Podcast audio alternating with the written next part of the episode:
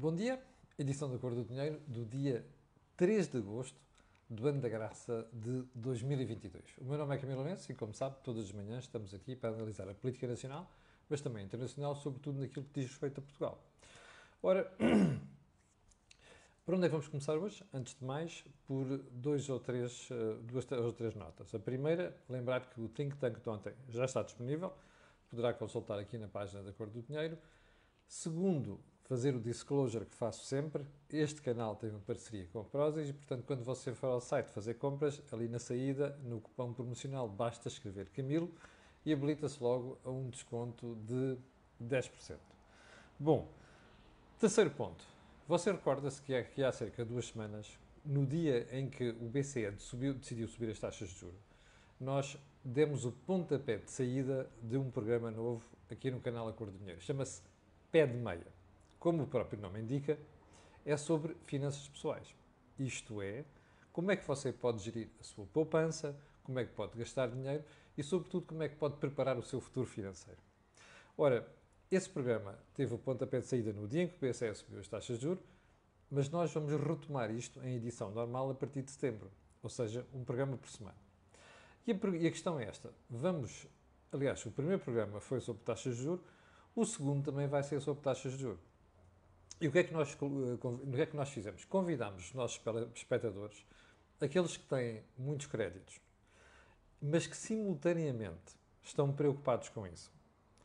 Uh, e que já começaram a antecipar um problema, porque esta subida das taxas de juros não vai ficar por aqui. Olha bem para a Euribor e o que ela já significa do ponto de vista do aumento da despesa por parte de, de quem está endividado. Estamos a convidar as pessoas com dificuldades ou que estão a perspectivar com dificuldade, a ter dificuldades, que nos escrevam eu deixei aqui o, o, o link, ou melhor, o mail na altura, vou deixar novamente hoje, que é para quem tiver estas dificuldades, nos escreva, que eu vou pedir ao um dos parceiros que trabalha connosco nesta matéria, que é a Twinkle, que é o intermediário de crédito, para fazer essa análise e depois propor fazermos um programa especial só sobre, sobre isso, que é como é que depois, com excessivo endividamento e um problema na, na, a honrar esses compromissos, como é que nós podemos resolver isto. Portanto, vou deixar ficar aqui hoje o, o mail novamente em baixo, para podermos uh, ajudar os espectadores. Bom, vamos então ao programa de hoje vamos começar, pelo sempre, como sempre, pelo pedido de ordem do dia. Como já percebeu, estou a fazer aqui o programa hoje a partir do meu setup. e vamos começar com o mais recente foco de tensão que nós falámos ontem no Think Tank, que é a ida da Presidente da Câmara dos Representantes, Nancy Pelosi, a Taiwan, para grande desagrado da China. Um, vamos analisar isto de forma objetiva sem um, tentar tirar daqui emoção. E a emoção é, é pá, começar a bater no peito, cheio de testosterona, a dizer o território é meu, o espaço é meu e, portanto, quem manda aqui sou eu. Uh, até porque nessa matéria, como já percebemos, olhar para a Rússia, olhar para aquilo que a China está a fazer no Mar do Sul da China, para perceber que, não é, que isto é tudo menos um, contas do mesmo rosário. Primeiro ponto.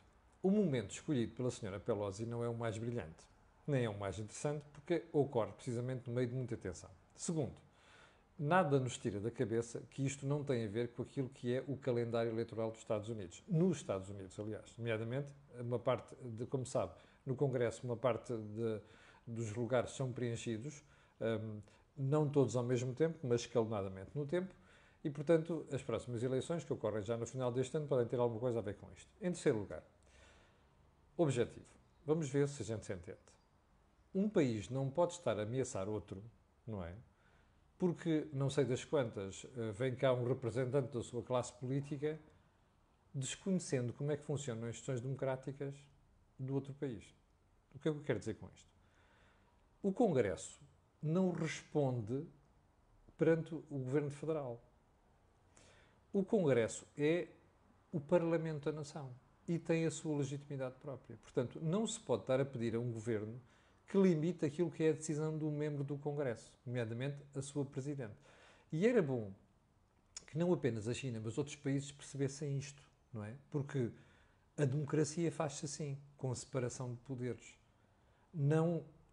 Eu sei que em alguns países é difícil perceber isto, nomeadamente países na Ásia, que têm uma grande tradição ou imperial ou não democrática. Mas isto tem de ser entendido, porque faz parte daquilo que é o conceito de democracia ocidental. Ponto seguinte. Os planos de poupança energética na Europa. Ontem falei aqui deles, dei-lhe exemplos. França, Alemanha, Itália, Espanha, Portugal estava à margem destes acontecimentos. Já lá vamos. Ontem disse-lhe aqui, dei-lhe conta aqui de algumas medidas que estão previstas nesse plano de poupança energética. Pois não tardou nem 24 horas que nós não tivéssemos uma manifestação brutal de discordância dentro da própria Europa. O que é que eu quero dizer com isto? Em Espanha, mal o governo central anunciou as medidas, e algumas delas são duras, hum, começaram logo as divergências com as autonomias e com as comunidades locais. Onde é que isto nos deixa? Numa situação preocupante. Porquê? Porque os planos de poupança energética não deviam sequer ter um problema de serem obrigatórios, mandatory. Há muito poucas coisas onde faz sentido ser obrigatório. Você perguntará, mas como é que se implementa isto? Convencendo as populações de que temos mesmo de poupar água, temos mesmo de poupar gasóleo e gasolina, até porque, imagine só, a Europa Ocidental aumentou as importações de diesel da Rússia. Como sabe, as refinadoras de diesel na Europa estão em recidiva, pancada dos europeus. E quando precisavam de diesel, passaram a importar da Rússia. Agora estão pendurados. Portanto, nós temos de poupar diesel, gasolina, temos de poupar gás, temos de poupar água e por aí adiante.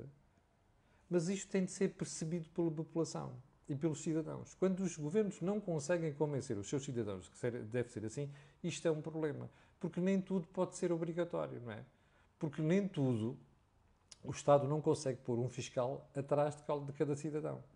Eu acho que isto vai correr mal em alguns países e não tenho a certeza se não irá correr mal em Portugal. E porquê? Um, já vamos ver isso a seguir. Antes de irmos para os assuntos principais de hoje, só lembrar que, como percebeu ontem, o governo está preocupadíssimo com esta questão de subida de preços. António Costa é um populista.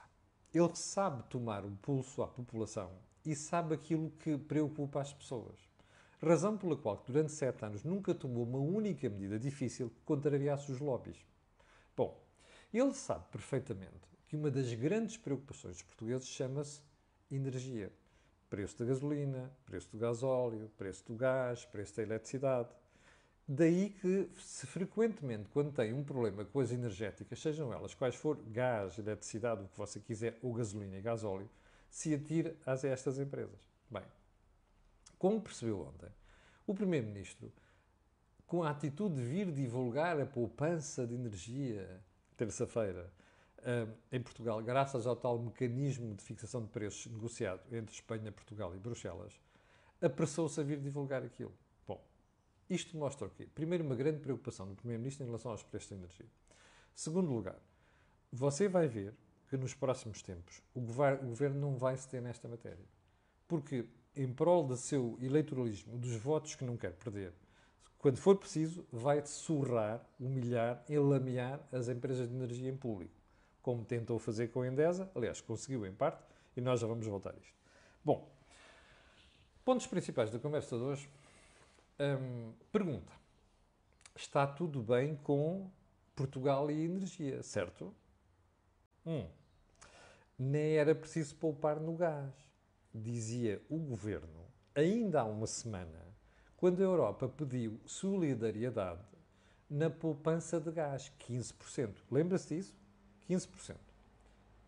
A resposta de Portugal foi: não, isto não faz sentido nenhum para países como Portugal, porque nós não estamos tão dependentes do gás, temos outras fontes de energia, nomeadamente a renovável. E, a resposta, a primeira resposta foi o não. Para já, como já expliquei aqui, foi uma deselegância. E mais do que uma deselegância, foi uma estupidez a decisão do governo e a atitude do governo face à Europa. Porque é uma dessolidarização nomeadamente de um país que é pobre e anda sempre com o chapéu à frente, como vamos ver a seguir, quando eu lhe mostrar aqui algum comportamento de taxas de juros. Um, primeiro ponto este. Em segundo lugar, um, ainda na semana passada, o governo fazia gáudio em dizer que estava tudo bem. Bom, não passaram umas horas ontem sem que o Dr. Duarte Cordeiro, o Ministro da Transição Energética, viesse dizer ao país que o governo está a preparar um plano de poupança energética. Primeira questão. Então estava tudo bem na semana passada? Não era preciso cortar no gás? E de repente, nós já estamos a precisar de um plano de poupança de energia. Que sabe Deus o que é que vai sair dali. Provavelmente não irá ser muito diferente do que outros países da Europa, nomeadamente aqui ao lado em Espanha. Foi preciso o quê? A realidade impor-se. Sabe qual é o problema do socialismo? É que acaba sempre por aprender com o focinho esborrachado na parede. Está a perceber? Bom, é óbvio que Portugal precisa de um plano de poupança energética. Segunda pergunta. Então, só agora é que estão a falar disto às pessoas? Quando no resto da Europa os países já começaram a implementar isto, França já tem poupança de iluminação dentro das lojas e dos grandes superfícies comerciais. Agora que outros países já estão a implementar poupanças de energia, é que Portugal está a dizer que vai criar um plano? Já reparou como nós chegamos, andamos sempre a correr atrás do prejuízo, à conta daquilo que é o populismo do governo? Veja a contradição. Na semana passada estava tudo bem, não precisávamos de cortar no gás. Agora já estamos a falar que é preciso um plano de poupança energética. Segunda questão. Como você deve ter percebido pelos jornais de hoje, e se não, se percebeu, se não percebeu, eu vou mostrar, deixe-me só mostrar-lhe aqui um, a manchete do jornal, e, e é e mesmo a informação que eu tenho, aliás, eu ia revelar isto hoje, um, deixe-me só mostrar-lhe aqui em invertido, que é para não, você não perder pitado. Isto é manchete do IA de hoje que diz assim: João Galamba sabia que Nuno Ribeiro da Silva ia revelar o aumento na eletricidade. Esta informação chegou-me a mim também ontem, já depois de ter feito a intervenção na CMTV, pela uma e meia. Um, ia trazê-lo hoje aqui ao programa. O I trouxe esta mesma informação, ainda bem, só ganha credibilidade a informação de que, de facto, isto, o que aconteceu é verdade. Repare neste pormenor. João Galamba tem uma conversa, perdão, Nuno Ribeiro da Silva, que é o Country Manager da Endesa em Portugal, tem uma conversa com o Secretário de Estado da Energia e diz que diz que ia dar uma entrevista onde iria conversar ou divulgar a informação sobre o aumento dos preços de eletricidade. O que é que isto significa? João Galamba foi informado. Eu não sei o que é que João Galamba terá dito, mas uma coisa sei isto é frequente. João Galamba foi o primeiro a vir desmentir aquela informação no fim de semana. E depois você ontem deparou com um despacho, público divulgou isto, divulgou, o governo publica um espaço, um despacho onde dizer que está a defender contribuintes e que, portanto, vai sujeitar um visto, um visto, um visto prévio o pagamento das faturas da Endesa, assunto que eu analisei aqui ontem. Que é uma perfeita estupidez, está tudo decidido, o preço está fixado, é a SPAP, que é a entidade do Estado que negocia os contratos, eh, esteve por dentro do assunto, há cabimento no orçamento, o que você quiser. O que não pode acontecer foi o que sucedeu. Mas repare, veja só a hipocrisia desta gente. É por isso que muitas vezes eu utilizo aqui termos como gentalha. Porque repare uma coisa, isto não é aceitável, não é tolerável. As pessoas foram informadas disto e no dia seguinte estão a agir como virgens ofendidas como se não fosse nada com eles. E ainda para mais, depois com, olha, repara isto, agora vamos divulgar aqui os preços por causa do mecanismo de fixação de preço, que é para perceber como a gente está a poupar. Desculpa, fale com as empresas. Fale com empresas e veja como é que está a crescer o custo da energia. E fixe numa coisa. Em abril do próximo ano terminam os contratos atuais. Portanto, os preços, o preço dispara. E esta gente está com esta conversa. Se, havia, se, era preciso mais para definir aquilo que é a qualidade dos governantes, você tem aqui a melhor prova. Bem, ponto seguinte, e vamos entrar aqui também em matérias importantes, é assim. Com alguma frequência, quando nós fazemos aqui os programas da manhã, eu insurjo-me quanto à falta de informação sobre o estado das finanças públicas. A UTAU, como sabem, é um organismo criado no Parlamento para ajudar os deputados a perceberem um mínimo de finanças públicas. Tem feito um trabalho notável. Ontem publicou um relatório, cá, cá, meteu um relatório cá fora em que diz assim: bem, espera aí, nós não analisamos, não vamos analisar, ou não analisámos no último, nem vamos analisar, as contas das PPP. As PPP, como sabe, dão pelo nome de parcerias público-privadas. Isto é assim: o Estado não tem dinheiro e diz aos privados: façam, construam e depois os privados chegam com um contrato de concessão em que o Estado paga uma renda durante uma série de anos até, eh, até reaver o investimento, os privados reaverem o investimento. Isto não é uma grande novidade. Fui, nós abusámos muito durante o consulado de Sócrates, nomeadamente em áreas onde não devíamos ter abusado, como as estradas, e hoje em dia sabemos que o Estado paga bilhões de euros por isto. Bom, primeira pergunta. É preciso que a UTAU venha dizer que não consegue analisar os dados das PPP e sabe porquê? Porque o governo não divulga esses dados. O Ministério das Finanças está a fazer orelhas moucas aos pedidos da UTAU e de outras instituições para conhecer os dados das PPP. Nós estamos em que ano? 2022. Sabe quanto é que foram os últimos dados que a UTAU recebeu do governo sobre as PPP? 2020. Já lá vão dois anos. Mais. Eu sei que depois vem aquela conversa das, uh, dos, dos um, uh, confinamentos e da Covid. Mas espera aí, o que é que isto impede? O Estado não tem dados sobre aquilo. O Estado não tem dados sobre a execução de 2020, 2021. Tem, não tem. Portanto, se tem dados sobre execução orçamental, é, tem dados sobre as PPP. Não os quer divulgar. Esta falta de transparência é inadmissível. Sabe porquê? Porque as PPP são pagas com os seus impostos e com os meus. E, portanto, isto foi sempre o comportamento, primeiro de Mário Centeno e depois do Sr. Ministro João Leão, que expirou agora e aspira a um cargo europeu. Está a reparar como esta gente faz má gestão das finanças em Portugal, depois quer se candidatar a cargos europeus. Repare, isto é o cúmulo da falta de informação por parte do governo. Ora, a UTAU não tem acesso a isto, com muita probabilidade o Tribunal de Contas também não tem acesso a isto. É intolerável, é inadmissível, até porque se trata dos seus impostos, é com os seus impostos que isto é pago. Bom, e repare como nós estamos perante o comportamento de um governo socialista, percebe? Que dizia sempre, criticava as PPP e o diabo curiosamente, foram feitos pelo expoente máximo do socialismo, chamava José Sócrates. Veja só o contrassenso. Bom, ponto seguinte. O Jornal Negócios divulgou ontem alguns dados sobre as intervenções do BCE nos mercados de dívida. Como sabe, a partir do momento em que o BCE anunciou o fim das compras de dívida pública e que se percebeu que mesmo subir as taxas de juros, os mercados foram a correr despejar dívida de Portugal, Espanha, Grécia e Itália. Por isso é que os yields, que é a taxa de rendimento, subiram. Que é uma expressão que às vezes a gente usa, chama juros, mas não é juros.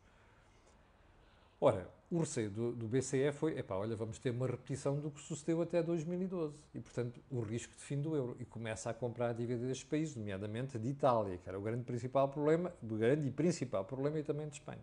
Bom, o Jornal Negócios diz que o BCE já estourou, desde o início desta crise, ou melhor, guardou para intervir cerca de 17,3 mil milhões de euros. Primeira pergunta. Isto é o montante total que o BCE vai utilizar? Ninguém sabe o BCE nunca vai divulgar isto. E, e, tem de ser assim, porque é a única forma dos mercados depois não estarem a testar. Se eles não souberem, nunca sabem até onde é que pontos, se os investidores não souberem, nunca sabem até que ponto ou até onde é que o BCE está disposto a ir. Ora, e como se viu na crise anterior, o BCE foi muito efetivo nestas coisas e funcionou. Bom, sabe o que é que isto significa?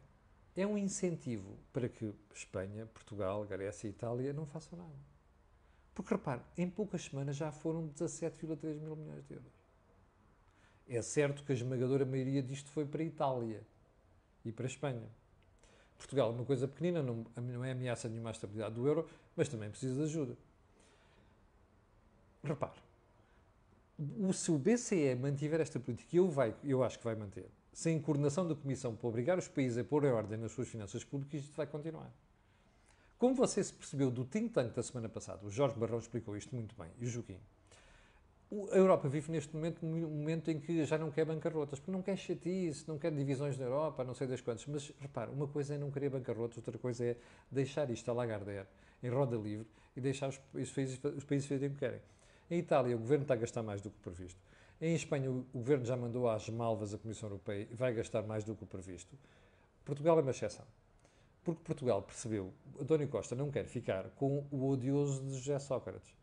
Ele diz que não está a fazer austeridade, mas está a fazer austeridade. Bom, e você, para perceber a dimensão disto e destes erros, repare, o, o Jornal de Negócios tem hoje uma entrevista, e eu vou-lhe mostrar aqui a, a, manchete, com João Moreira Rato. João Moreira Rato foi o antigo presidente do IGCP, e o IGCP, como sabe, é a instituição que gera dívida pública portuguesa. Até agora, a presidente era a Cristina Casalinho, que saiu há pouco tempo, mas João Moreira Rato, que foi presidente antes dela, deu esta entrevista. O país perdeu a oportunidade única de alongar a dívida. O que é que quer dizer alongar a dívida? Quando as taxas de juros estavam baixas, Portugal devia ter feito mais emissões a 10, 15 e 20 anos para substituir dívida de curto prazo, sei lá, 5 anos, uh, eh, 7 anos, uh, até 10 anos. E muita dessa dívida foi emitida até a prazos de 2 e 3 anos. Bom, sabe porquê é que fiz isto? Então eu vou-lhe recordar um senhor que na altura não era governante, mas era um eminente socialista, chamado João Galamba. Lembra-se disto?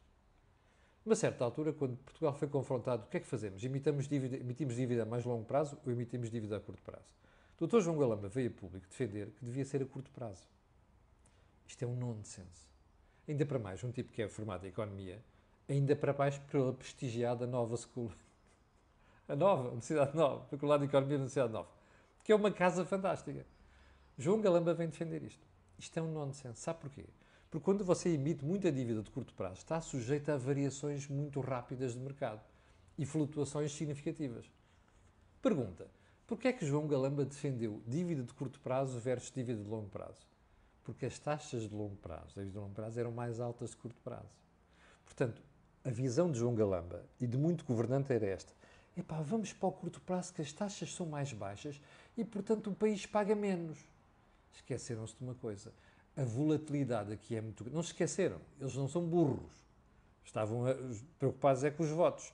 Então é, vamos para ali que as taxas são mais baixas em vez de ir para a outra dívida a longo prazo. Qual é o problema disto? Agora que as coisas estão a mudar e no curto prazo as taxas já subiram bastante, no longo prazo nós devíamos ter emitido dívida e não emitimos a suficiente. Crítica de João Moreira Rato, ele faz questão de dizer que isto não é uma crítica à Cristina Casalinho. Porquê? Da anterior Presidente. Porquê? Porque as decisões sobre isto são do Governo. São do Secretário Estado do Tesouro, em última instância do Ministro das Finanças e em última instância do Primeiro-Ministro. Pergunta, você já percebeu como é que por causa de eleitoralismo se compromete a estabilidade financeira de um país? é que nós podíamos estar neste momento mais descansados. Como ele mesmo diz na entrevista, não podemos estar. Porque apesar da bazuca do BCE, nós vamos ter sempre taxas mais altas que os outros países. Mais. Nem é bom que o BCE consiga pôr as nossas taxas ao nível de outros países, por uma razão muito simples. Até para lenitivo, que é assim, vocês têm que aprender. Se querem as taxas iguais à Alemanha, têm que ser tão sérios do ponto de vista orçamental como é a Alemanha. E esse recado tem que ser passado para os países, percebe? Portanto, moral da história, como você vê, isto é gentilha, gentinha, que não sabe pensar no futuro do país e a médio prazo. Por isso é que faz barbaridades destas. Bom, hum, voltemos à Endesa. Deixa-me lá ver como é que estamos de tempo, já vi vergonhosamente tempo. Voltemos à Endesa. Hum, ontem contei na CMTV e vou contar aqui. O Primeiro-Ministro, quando ouviu as declarações do Dr. Ribeiro da Silva no fim de semana, passou-se, contei-lhe aqui ontem. Foi gritaria por todo o lado, foi chamadas telefónicas, foi engrossar de voz e depois saiu o despacho ontem, como vocês sabem. Mas posso dizer mais. O Dr. António Costa pegou no telefone e ligou para a Espanha para pedir explicações sobre o que andava a ser dito em Portugal, pela Endesa. Bom, isto é deplorável. Primeiro, a empresa nem sequer é portuguesa. Bom, eu sei que tem uma, que é uma, uma, uma empresa é portuguesa o acionista é Endesa, em Espanha. Portanto, o governo português não tem de estar a incomodar uh, poder político em Espanha por causa da Endesa. Em segundo lugar, isto é uma prática, infelizmente, muito comum de António Costa e do seu governo, que é insultar empresas, dificultar a vida das empresas, dar pontapés no baixo ventre de empresas. Há uma coisa só que tenho para lhe dizer. Não me cheira que isto seja a melhor forma de atrair investimento para Portugal. Portugal não tem capacidade de financiamento sozinho, precisa de dinheiro de fora. As Endesas, os acionistas da EDP, da Galp, os internacionais que põem cá dinheiro, significa que estão a criar postos de trabalho, estão a criar riqueza. Estar aqui a hostilizar empresas por causa do meu objetivo eleitoral de curto prazo, isto é um disparate, compromete o futuro do país. Pergunta, você está surpreendido com isso? Não esteja. António Costa está muito pouco preocupado para o seu futuro daqui a 5, 10 ou 15 anos. António Costa está preocupado é com os votos e, sobretudo, em não ter chatices em Portugal e andar a passear-se para a Europa para vender a sua imagem, porque à mínima grande oportunidade que tiver, vai meter o rabo entre as pernas e pirar-se daqui. Está a perceber? É isto que vai acontecer. Portanto, não se esqueça de continuar a votar nesta falta de vergonha e nesta associação de malfeitores, como eu costumo dizer. O que se passou ontem com a Endesa é deplorável a todos os títulos. E eu tenho pena que os comentadeiros do regime não apareçam agora a dizer que o Dr. António Costa nunca devia ter feito aquilo e que aquilo é nepotismo. Ou seja, como lhe disse aqui ontem, nem o doutor Salazar alguma vez fez às empresas aquilo que o doutor António Costa está a fazer. E por aqui me fico. Tenho um grande dia. Uh, para quem, uh, aliás, tenho um grande dia e não só isso, para quem está em férias, tenhamos boas férias. E para o final, quero pedir aquilo que peço sempre, que é coloque um gosto e partilhe nas redes sociais este vídeo e também sabe porquê. Aquilo que houve aqui, não houve em mais sítio nenhum. Eu voltarei novamente amanhã às 8 da manhã e já agora amanhã vamos ter uma conversa improvável a propósito da volta a Portugal em bicicleta. Já agora, a propósito da volta, só uma coisa. A volta e o ciclismo não são um desporto tão popular em Portugal que é deplorável o que está a acontecer com a história do doping. Primeiro foi o W52 ligado ao Futebol Clube Porto e não tem nada a ver que está ligado ao Futebol Clube Porto. Se estivesse ligado ao Sporting ou Benfica, eu diria a mesma coisa. E esta manhã sabe-se que o organismo que controla o doping já andou a fazer fiscalização junto às equipas que participam na volta e já apanhou ali pelo menos algumas situações suspeitas. Isto é vergonhoso. Isto é intolerável e espero bem que esta gente seja banida do desporto. Obrigado, com licença e até amanhã às 8.